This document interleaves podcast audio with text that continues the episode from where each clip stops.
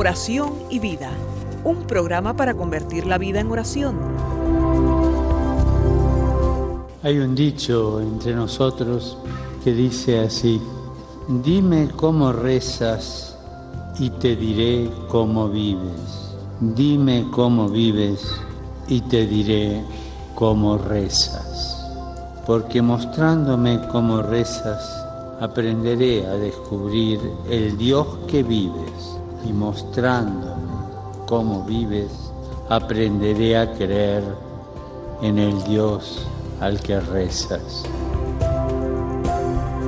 Oración y vida, una oportunidad para rezar juntos los unos por los otros. Que nuestra vida habla de la oración y la oración habla de nuestra vida.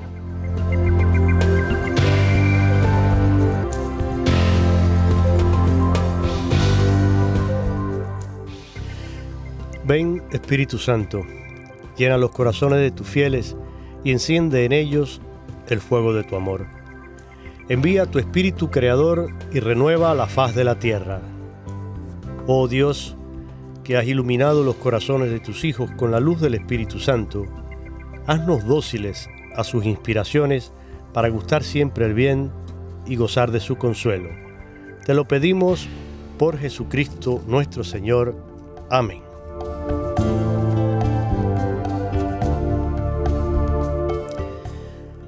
Mis queridos amigos y hermanos en Cristo, desde el estudio 4 de Radio Católica Mundial les saluda Jorge Graña para darles la bienvenida a esta nueva edición del programa Oración y Vida este lunes, acompañado con el querido Padre Jorge Perales, profesor de liturgia, teología y sagrada escritura en el seminario de San Juan María Vianney, allí en la ciudad de Miami. Con el padre Jorge llevamos ya varios años tratando temas relacionados con estas materias que él imparte, pero sobre todo con la liturgia y la sagrada escritura. Tuvimos muchísimo tiempo desarrollando toda una temática acerca de la liturgia en la Iglesia Católica y ya por varios meses hemos comenzado este sobre la Sagrada Escritura. Luego de haber visto la primera parte, es decir, eh, el Antiguo Testamento, una introducción general, los libros fundamentales del Antiguo Testamento. Ahora estamos en una introducción general sobre el Nuevo Testamento y esto es lo que vamos a continuar en el día de hoy y estamos en vivo. Así que esto quiere decir que tenemos la posibilidad de que ustedes se comuniquen con nosotros, sea que esté en su casa, en su oficina, en cualquier lugar donde esté trabajando y a través de cualquier medio que nos esté escuchando. Puede ser directamente a través de la radio y de nuestras emisoras afiliadas. Son muchas las que en Estados Unidos y también en el mundo entero retransmiten nuestra señal. A todos ellos, ellos también un agradecimiento por esa labor que, realizan y hacer posible que esta señal se multiplique y, llegue hasta ustedes. Eh, también mm, nos escuchan muchísimos de ustedes de una manera muy fácil, cómoda y práctica que están pues en, en uso y en, y muy de moda en estos días, que es descargar la aplicación de EWTN en su teléfono y desde allí entran a la página de la radio y pueden escuchar en vivo toda nuestra programación o después, si no, pues van a los podcasts y descargan eh, el programa, lo, escuchan. Este pues también tiene ahí eh, por fecha y título, pueden buscarlo y escucharlo después en el horario que mejor les convenga. Pero de cualquier manera que lo hagan, siéntanse bienvenidos y compartan esta buena noticia, compártanla con su familia, con sus amigos, para que no nuestro mensaje, nuestras palabras, sino la palabra de Dios, lo que tratamos de comunicarles a ustedes y ayudarles en esta formación, pues que sirva para que todos juntos crezcamos como buenos cristianos y buenos ciudadanos, porque de esto se trata. Eh, no porque tengamos fe y vayamos a la iglesia y participemos, vamos a cambiar el mundo. El mundo lo cambiamos cuando somos iglesia, cuando realmente hacemos vida en nosotros el mensaje de Cristo. Cuando practicamos las virtudes, cuando somos testigos fieles de Jesús en medio del mundo, entonces el mundo cambia. No porque hayamos sido bautizados y participemos en la Eucaristía, pues simplemente si no hacemos nada, no estamos aportando eh, un cambio y no estamos haciendo una diferencia eh, realmente útil en el mundo y ya saben que este mundo pues la necesita muchísimo. Padre Jorge, bienvenido una vez más aquí al programa, una alegría tenerle y hoy vamos a tocar un punto que yo sé que a muchos de ustedes les va a resultar interesante y tal vez contesta una pregunta que muchos se han hecho.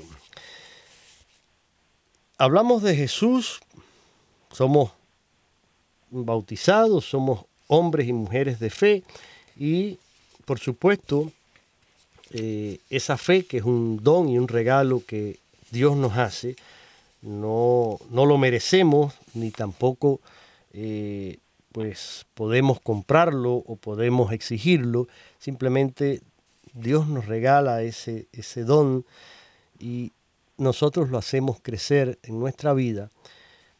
Y desde esa fe, pues leemos la Sagrada Escritura, leemos los Evangelios, descubrimos a Jesús, Hijo de Dios, su vida, sus milagros, su mensaje, pero también eh, existe un Jesús histórico que recoge en estos evangelios.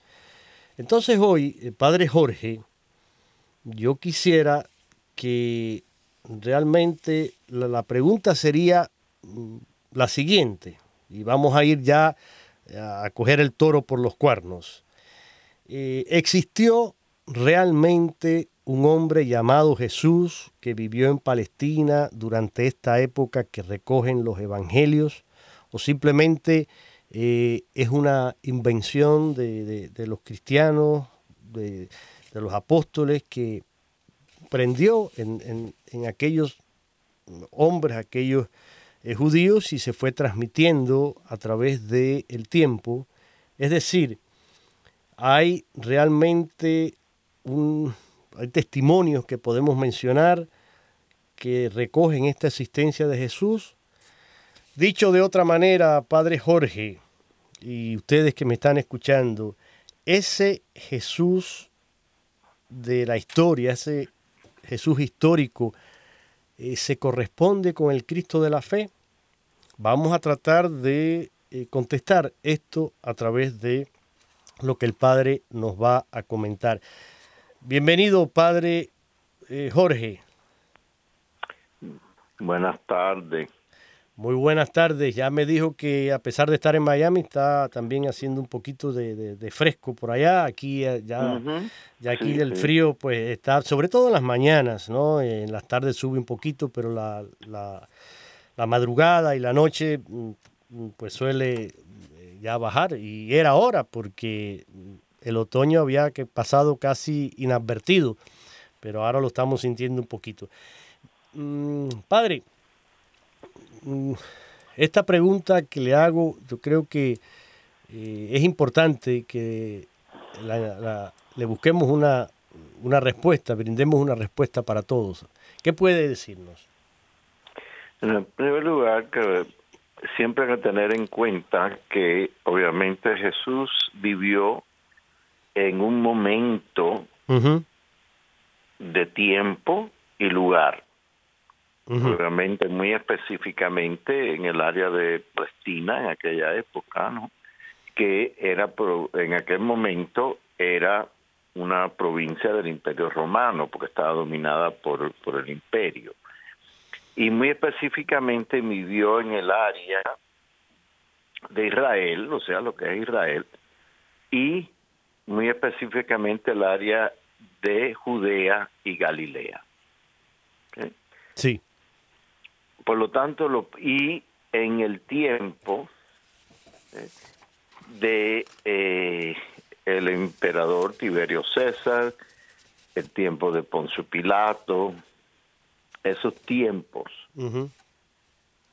Y por lo tanto, el, el, los años, el tiempo, se empieza eh, unos siglos después, unos cuatro o cinco siglos después, se empieza a eh, calcular desde el nacimiento de Jesús.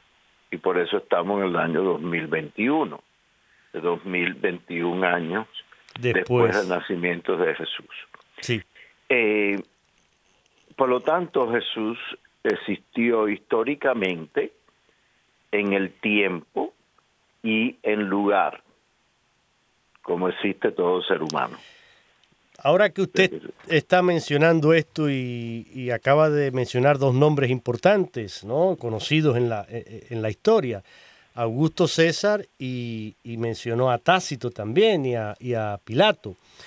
Eh, si quiere, yo le comentaba antes de salir al aire que tengo aquí un, pequeño corte de audio en la voz de Federico Romero, hablando precisamente de este Jesús histórico y cita eh, estos dos testimonios, digamos, extra eh, evangélicos, no, no están sacados de eh, la fuente que es la Sagrada Escritura, en este caso el, el, Evangelio.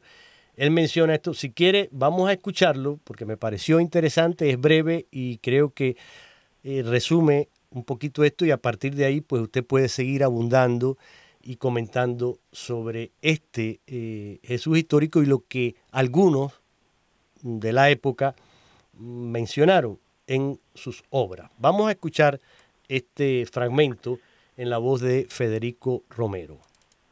Vamos a contaros qué hay detrás de la persona sobre la que más se ha escrito y hablado en la historia de la humanidad. Yeshua ben Yosef, Jesús, hijo de José, es decir, Jesús de Nazaret. Pero no vamos a hablar de él desde el punto de vista religioso. Descubriremos al Jesús histórico despojado de su faceta divina, al hombre de carne y hueso que se esconde detrás de la figura que todos conocemos como Cristo, traducción del hebreo Mesías, que significa ungido. La primera pregunta que debemos hacernos es si desde un punto de vista científico se puede demostrar su existencia. La respuesta es que sí. Sabemos que nació en tiempos de Octavio Augusto, que gobernó entre el 27 a.C. y el 14 después de Cristo, y que muere en tiempos de Tiberio, que gobernó entre el 14 y el 37 después de Cristo. Y si estamos hablando de hace más de 2000 años, ¿cómo podemos saber que Jesús de Nazaret fue real? Pues sobre todo gracias a los testimonios escritos y a la arqueología. Su existencia puede ser verificada por las menciones que hacen de él diferentes autores. Vamos a comentar las que hacen dos historiadores no cristianos de la antigüedad, Tácito y Flavio Josefo, décadas después de su muerte, cuando el cristianismo comenzaba a extenderse por el mundo. Tácito habla de él en sus anales en una crítica al gobierno de Nerón, que fue del 54 al 68 después de Cristo. Dice lo siguiente: Por lo tanto, Aboliendo los rumores, Nerón subyugó a los reos y los sometió a penas e investigaciones. Por sus ofensas, el pueblo que los odiaba los llamaba cristianos, nombre que toman de un tal Cristo que en época de Tiberio fue ajusticiado por Poncio Pilato. Reprimida por el momento, la fatal superstición irrumpió de nuevo no solo en Judea, de donde proviene el mal, sino también en la metrópoli, donde todas las atrocidades y vergüenzas del mundo confluyen y se celebran. Se ve que Tácito no tenía muy buena opinión de sus compatriotas romanos, pero además el texto prueba la existencia, ya en el año del gran incendio de Roma, bajo el gobierno de Nerón, de un grupo de seguidores de un tal Cristo. Es muy importante porque nos dice que el nombre de cristianos viene de Cristo, que fue ejecutado durante el reino de Tiberio por el procurador de Judea, Poncio Pilato. Ahora veamos el testimonio de Flavio Josefo, un judío de familia noble. En la primera revuelta judía fue hecho prisionero por los romanos que curiosamente, más tarde, le concedieron la ciudadanía. El texto en el que habla de pasada sobre Jesús es conocido como Testimonio Flaviano y pertenece a su obra Antigüedades de los Judíos, que la mayoría de los historiadores piensan que Flavio Josefo realmente escribió. Por este tiempo apareció Jesús, un hombre sabio, y atrajo hacia él a muchos judíos. Y cuando Pilato, frente a la denuncia de aquellos que son los principales entre nosotros, lo había condenado a la cruz, aquellos que lo habían amado primero, no le abandonaron.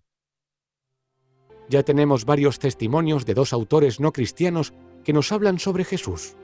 A esto añadimos otra prueba, en este caso arqueológica, de los elementos que rodean a la época en la que vivió la figura central del cristianismo. En el anfiteatro de Cesarea, una ciudad romana que está en la costa de Israel, se ha encontrado la conocida como Piedra de Pilato, y tiene una inscripción en la que se dice que Poncio Pilato construyó un edificio en honor al emperador Tiberio en esa ciudad. Ahora debemos aclarar que la transmisión histórica de su figura ha sufrido a lo largo de tantos años muchas transformaciones. Cosas que tomamos como originales del cristianismo se fueron estableciendo a lo largo de los siglos, muy lejos ya del tiempo en el que vivió el auténtico Jesús. Hasta aquí este fragmento de el comentario de Federico Romero acerca de testimonios históricos de la época acerca de Jesús, de ese personaje que existió realmente y que pues dejó una huella en los contemporáneos de su tiempo. Además de pruebas arqueológicas, pues estos eh, testimonios escritos de historiadores, etcétera, que mencionan y recogen el nombre de Jesús o de Cristo. Entonces, eh, Padre mm, Jorge, continuamos tratando de desentrañar esta realidad de la existencia de un hombre llamado Jesús. También encontramos en el Evangelio de San Lucas, específicamente, cuando habla del nacimiento de Jesús, en el capítulo 2 comienza que en aquellos días salió un decreto de César Augusto para el, el censo, ¿no? Y dice, y siendo Quirino gobernador de Siria. O sea, eso lo pone muy específicamente San Lucas en el Evangelio para situar el nacimiento de Jesús históricamente. ¿Cuándo es que ocurre? ¿Cuándo es la fecha? La fecha es mientras César Augusto es emperador y Quirino es gobernador de Siria. Después, más tarde, cuando ya en el capítulo 3 habla de la predicación de San Juan Bautista, cuando comienza, dice, en el, en el año 15 del reino de Tiberio César, cuando Poncio Pilato era gobernador de Judea y Herodes, tetrarca de Galilea, y su hermano Felipe, tetrarca de la región de Iturea, en Traconitis, y Lisanias era el tetrarca de Abileine. Mientras durante el sumo sacerdocio de Anás y de Caifás, la palabra del Señor vino a Juan, hijo de Zacarías, etcétera. O sea, es muy específico. Sí, da una serie de datos. todo esto. Porque eso es una de las formas, y sobre todo en la antigüedad, de citar las fechas.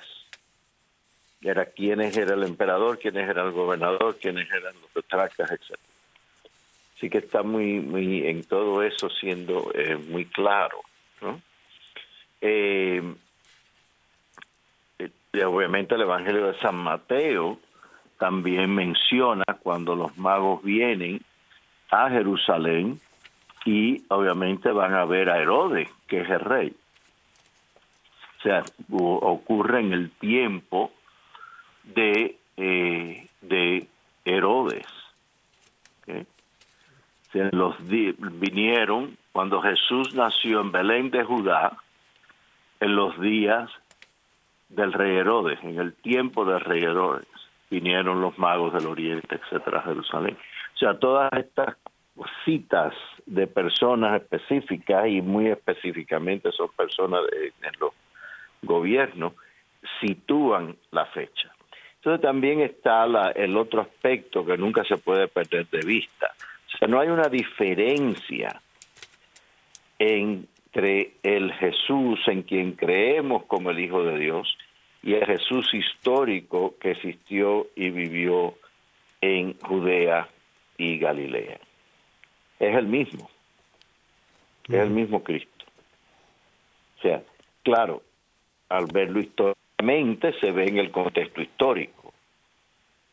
Y al ver y a profesar nuestra fe en él lo vemos en todo su aspecto total y completo. Pero no son dos Cristos distintos, es uno solo. Ya. Es Cristo Jesús, el Hijo de Dios, que fue encarnado en el seno de la Virgen en Nazaret.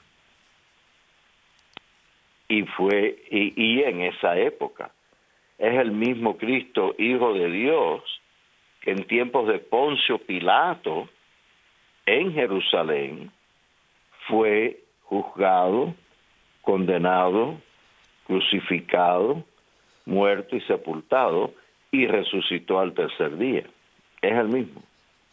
Fíjese que el credo muy específicamente dice que fue crucificado, muerto y sepultado en tiempos de Poncio Pilato.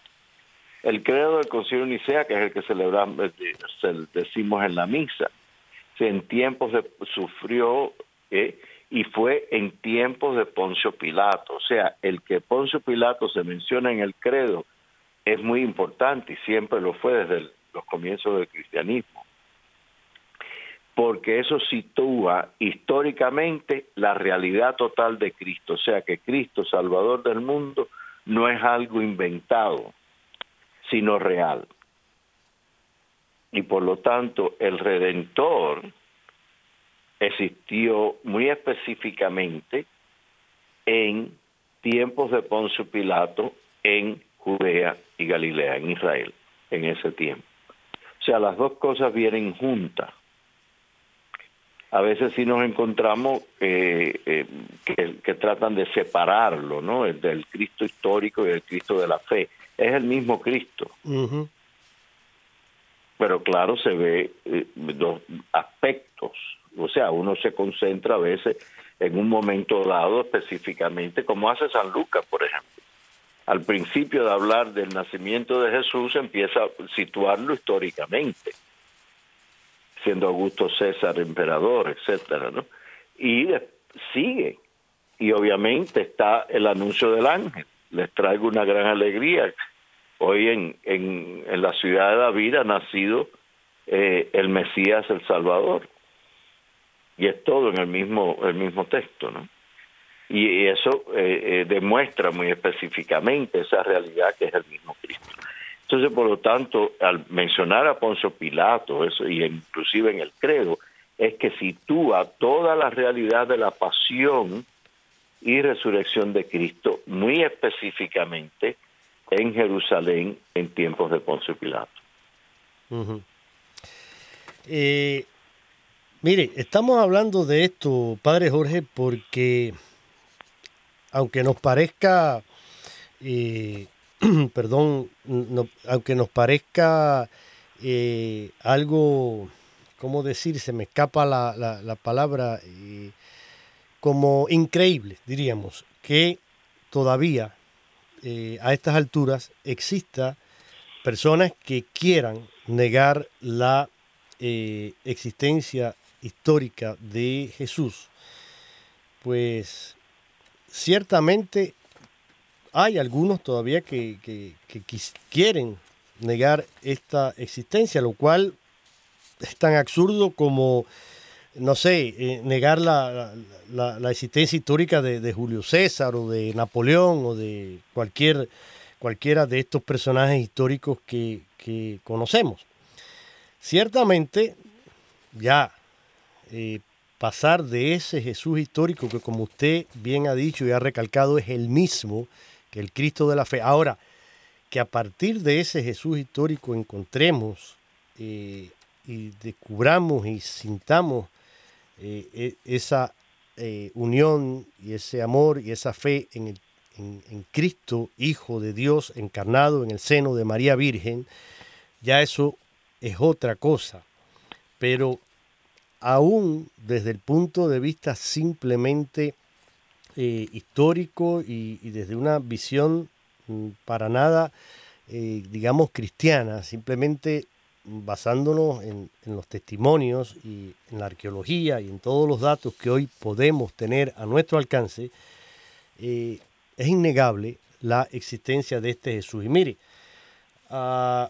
algunos de, de estos testimonios paganos que no tienen que ver con lo que recogen los evangelios, por ejemplo, otro testimonio, mire, hacia el año 112, Plinio el joven, legado imperial en las provincias de Bitinia y del Ponto, situadas en lo que actualmente es Turquía, escribió una carta al emperador Trajano para preguntarle qué debía hacer con los cristianos, a muchos de los cuales había mandado ejecutar.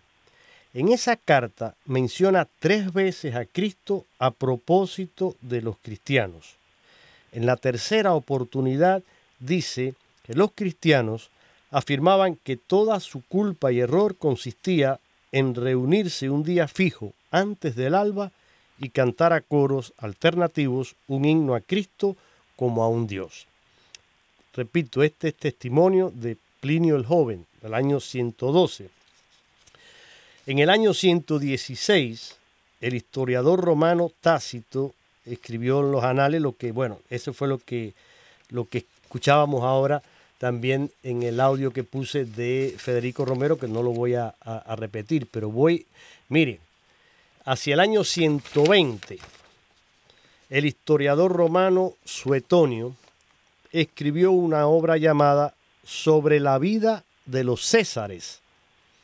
Y en el libro dedicado al emperador Claudio, Suetonio escribe que Claudio expulsó de Roma a los judíos que provocaban alborotos continuamente a instigación de Cristo.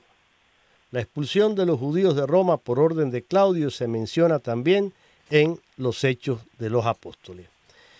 Eh, hay también otro testimonio del escritor Luciano de Samosata, oriundo de Siria, que se refirió a Jesús en dos sátiras burlescas sobre la muerte de Peregrino y en Proteo. En la primera de ellas habla así de los cristianos. Después, por cierto, de aquel hombre a quien siguen adorando que fue crucificado en Palestina por haber introducido esta nueva religión en la vida de los hombres, además su primer legislador les convenció de que todos eran hermanos y así, tan pronto como incurren en este delito, reniegan de los dioses griegos y en cambio adoran a aquel sofista crucificado y viven de acuerdo a sus preceptos. Es decir, eh, Padre Jorge, que si somos imparciales y si nos ajustamos simplemente a una investigación histórica, podemos encontrar eh, estos testimonios. Y también en obras como el Talmud, por ejemplo, eh, aparece pues testimonio acerca de la existencia de eh, Jesús. Y creo que esto pues ya no, nos sitúa en una perspectiva ¿no? diferente y a partir de ahí yo creo que cada uno de nosotros pues debe también hacer su, su propia investigación, su propia búsqueda y recuerden también ir al catecismo que después ahorita lo vamos a, mencionar. Pero padre, si le parece, antes de seguir con otras preguntas que tengo aquí y que usted pues también siga con algunos de sus testimonios y lo, que tenemos para compartir, hay una canción que me gustaría compartir con ustedes, una canción muy bonita que se llama Canción eh, a Jesús de Nazaret de una cantante panameña que se llama Shelly Boyd. Vamos a escucharla.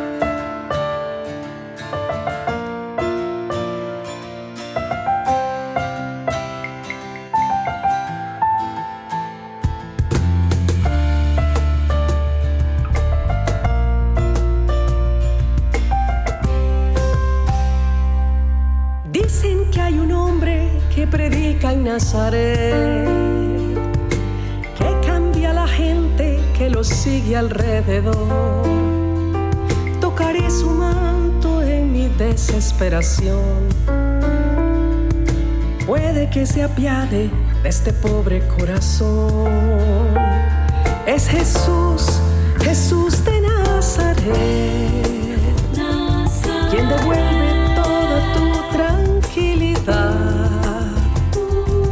te ofrece un mundo por cambiar, con tan solo llenarlo de amor. Te dará del agua buena de beber, llenará tu espíritu de mucha luz. Ya no hay nada oscuro que temer, es Jesús Jesús de Nazaret.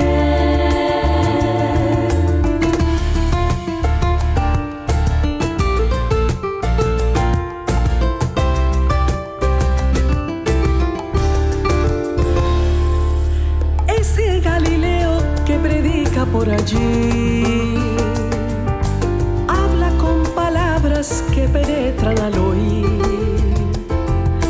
Él llena de calma las angustias y el temor de otro reino que es de amor y comprensión. Es Jesús, Jesús de Nazaret,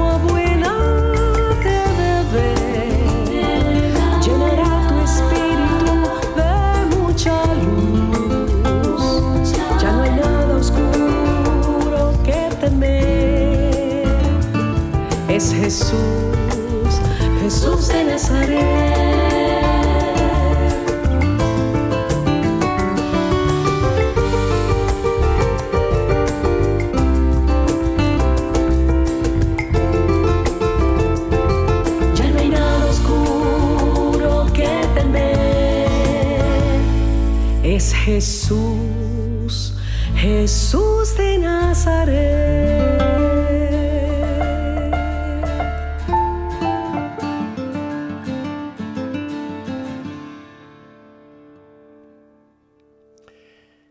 la voz de Shelly Boyd de Panamá en su canción Jesús de Nazaret, la figura de la cual estamos hoy comentando aquí en el programa Oración y Vida con el padre Jorge Perales. Si llegaste tarde a esta sintonía, pues estás escuchando este programa Oración y Vida con el padre Jorge Perales, profesor de liturgia, teología y sagrada escritura en el seminario de San Juan María Vianney en Miami, en la Florida. Y les decía que estábamos eh, en vivo. Por lo tanto, déjenme darle los teléfonos por si alguno se anima a llamar, a compartir alguna experiencia, algún testimonio o tiene alguna pregunta para el Padre Jorge.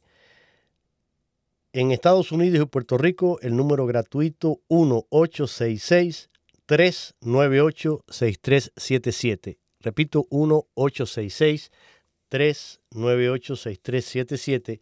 Y desde cualquier parte del mundo que nos esté escuchando y quiere también participar, puede hacerlo marcando el 1-205. 271-2976. 1-205-271-2976.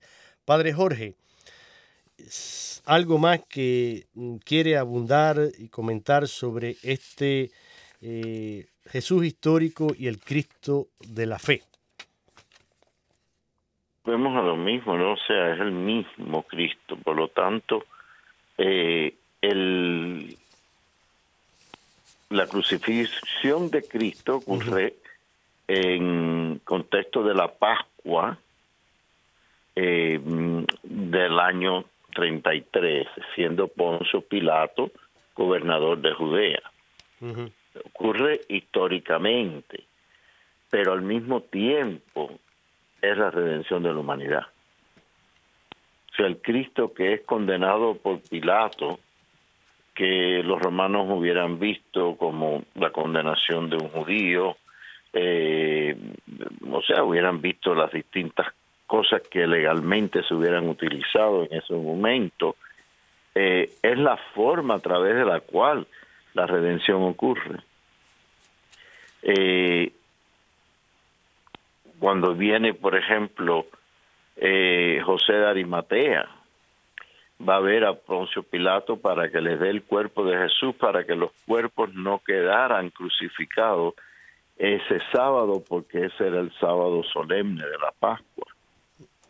O sea, para que los cuerpos no, porque la forma que los romanos crucificaban, crucificaban a la gente y los dejaban hasta que morían y después de muerto a veces los dejaban un tiempo hasta que lo bajaban, no necesariamente era enseguida. Y siendo la Pascua, va muy específicamente que eso no estuvieran allí, porque obviamente era una forma de, que, de por sí la crucifixión como tal de tres judíos era algo extremadamente doloroso y ofensivo al pueblo de Israel y allí mismo en Jerusalén y durante las fiestas de Pascua, o sea, alrededor de la fiesta de Pascua. Entonces, por lo tanto, arriba de eso, dejar los cuerpos muertos colgados en la cruz, eh, eh, hubiera sido aún, como, se dice comúnmente, echándole sal a la herida, ¿no? O sea, hacer esa herida aún peor. Entonces, por lo tanto, piden a Pilato que desde el cuerpo para enterrarlo, o sea, llevarlo al sepulcro. Y obviamente es el sepulcro que tres días después, cuando María Magdalena y las otras mujeres van, lo encuentran vacío. Y es el mismo sepulcro que hoy en día se visita en Jerusalén y está dentro de la iglesia del Santo Sepulcro. Inclusive los estudios arqueológicos que se han hecho a través de, tiempo, o sea, no solo lo que se han hecho eh, recientemente, sino lo que se han, hecho desde el siglo XIX, etcétera, eh, indican que sí, que eso siempre fue venerado como el sepulcro de Jesús. Y hay documentaciones no históricas etcétera eh, que también lo lleva entonces eh, ¿por qué ese interés histórico en un judío del siglo I en la provincia de Palestina del Imperio Romano? Exacto. Y, y que al mismo tiempo, todavía hoy en día, se sigue proclamando su nombre, su mensaje, su realidad, su presencia, su palabra. O sea, es todo junto, porque el, este, este personaje histórico es el Hijo de Dios, Dios encarnado, el Verbo eterno en la carne. Y entonces, por lo tanto, viene junto. No se puede separar uno de otro. De nuevo, sí se puede coger y, y ver aspectos históricos, aspectos arqueológicos, etcétera, que sí nos ayudan a comprender muchísimo mejor quién es Jesús en su totalidad, pero nunca separando el Cristo a quien creemos resucitado y en que es Dios encarnado. O sea, e, es, por eso que todo lo demás está, precisamente porque es el Hijo de Dios. Correcto. Y todas estas cosas lo que nos ayudan a ratificar aún más nuestra fe y a comprender mejor muchísimos aspectos, inclusive muchos aspectos de la Sagrada Escritura. Miren, en ese sentido. Exacto. Y aprovechando eso y lo que uniendo eh, estas dos vertientes, el, el Jesús histórico, ese hombre de carne y hueso que vivió, como dice usted, en una época concreta, en una eh, eh, en, una geografía determinada, en un pueblo y, con una cultura eh, durante un tiempo, también es el mismo que conocemos como el Cristo de la fe, porque era el Hijo de Dios, era la segunda persona de la Santísima Trinidad, el Verbo encarnado, ese Dios que se hace hombre y que comparte toda nuestra humanidad con todas sus consecuencias menos el pecado.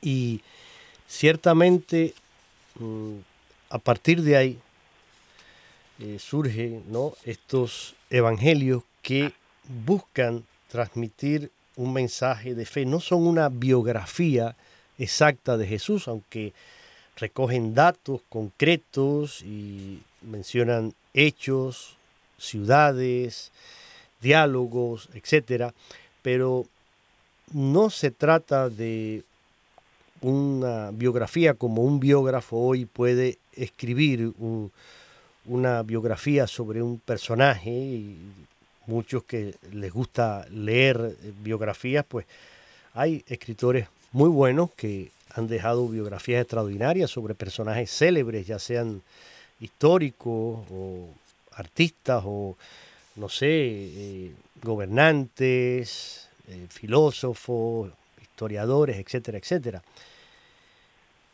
Los evangelios no son eso, pero tienen ese contenido histórico innegable y evidentemente la mejor fuente para conocer a Jesús es en los evangelios. Pero mire esto, Padre.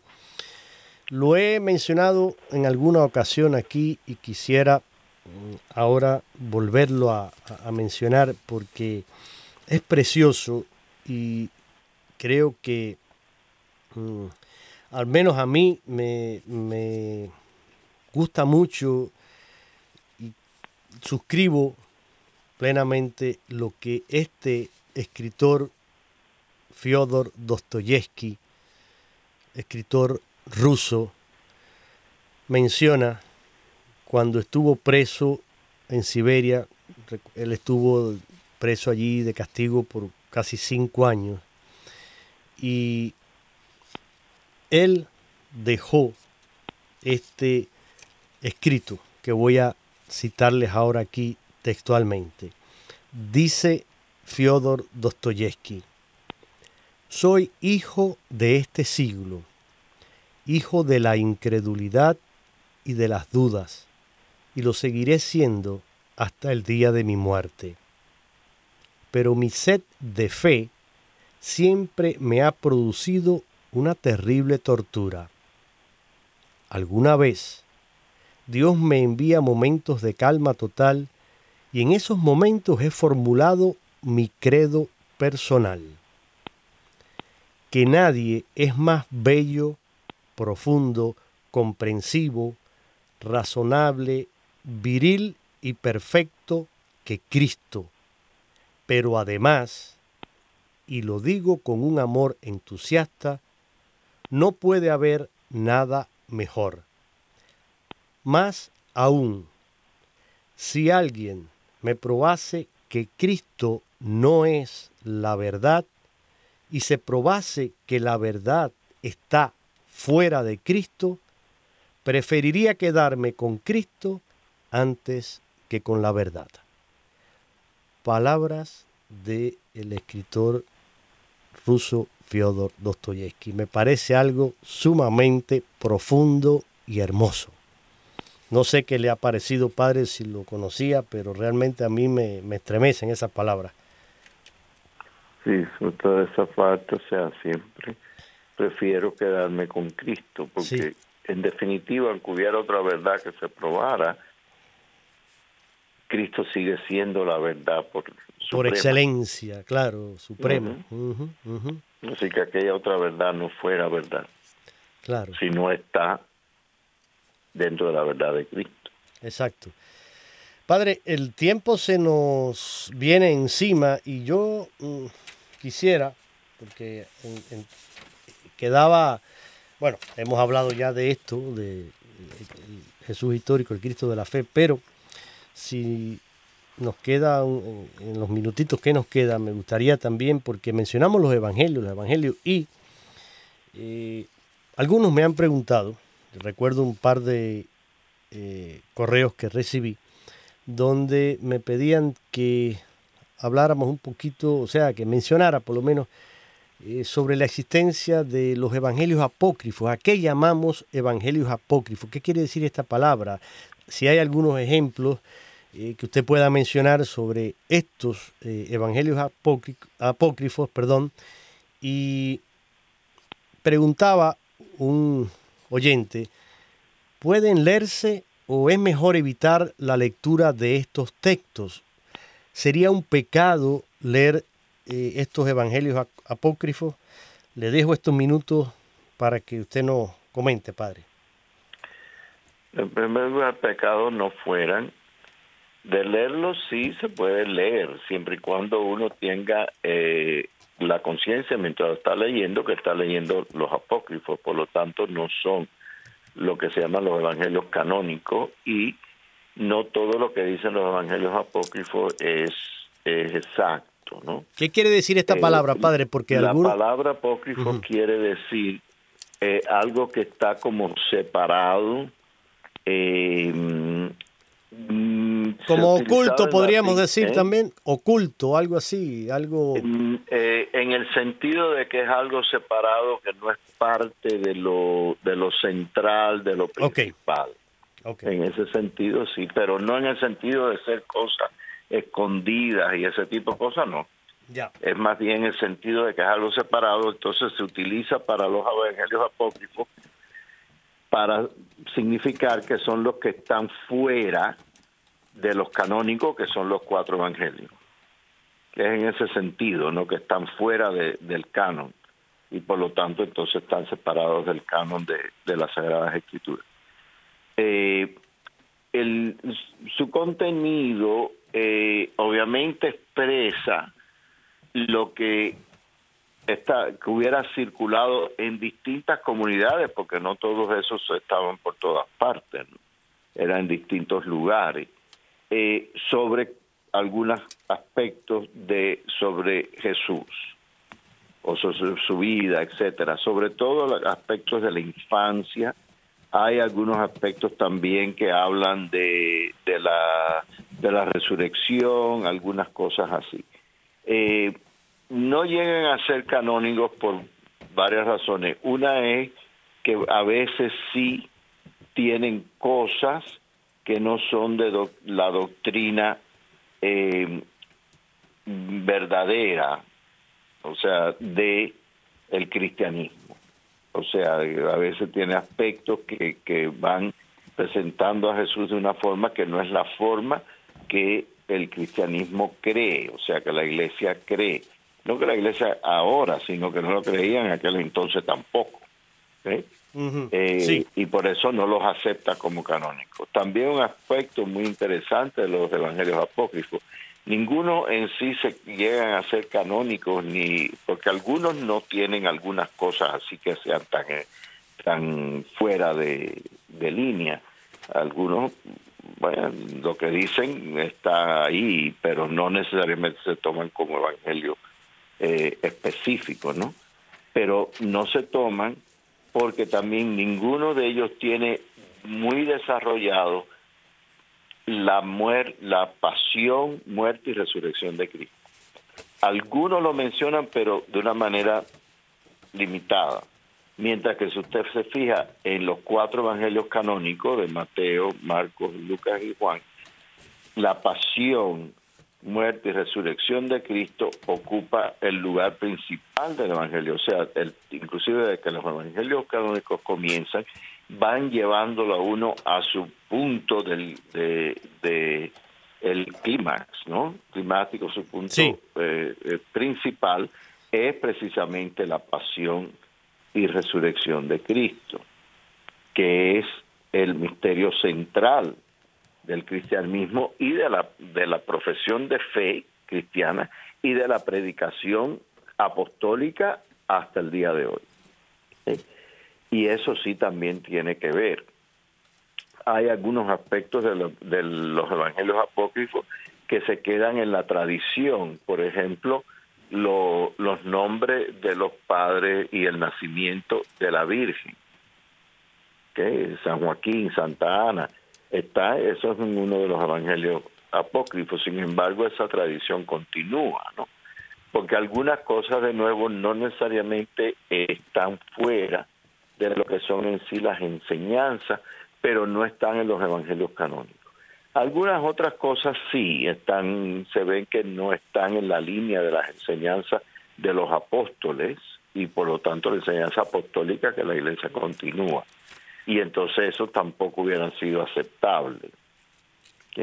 Claro. Pero sí, eh, sí muchas veces eh, contribuyen a comprender un poco mejor, más ampliamente, el medio ambiente del cristianismo primitivo.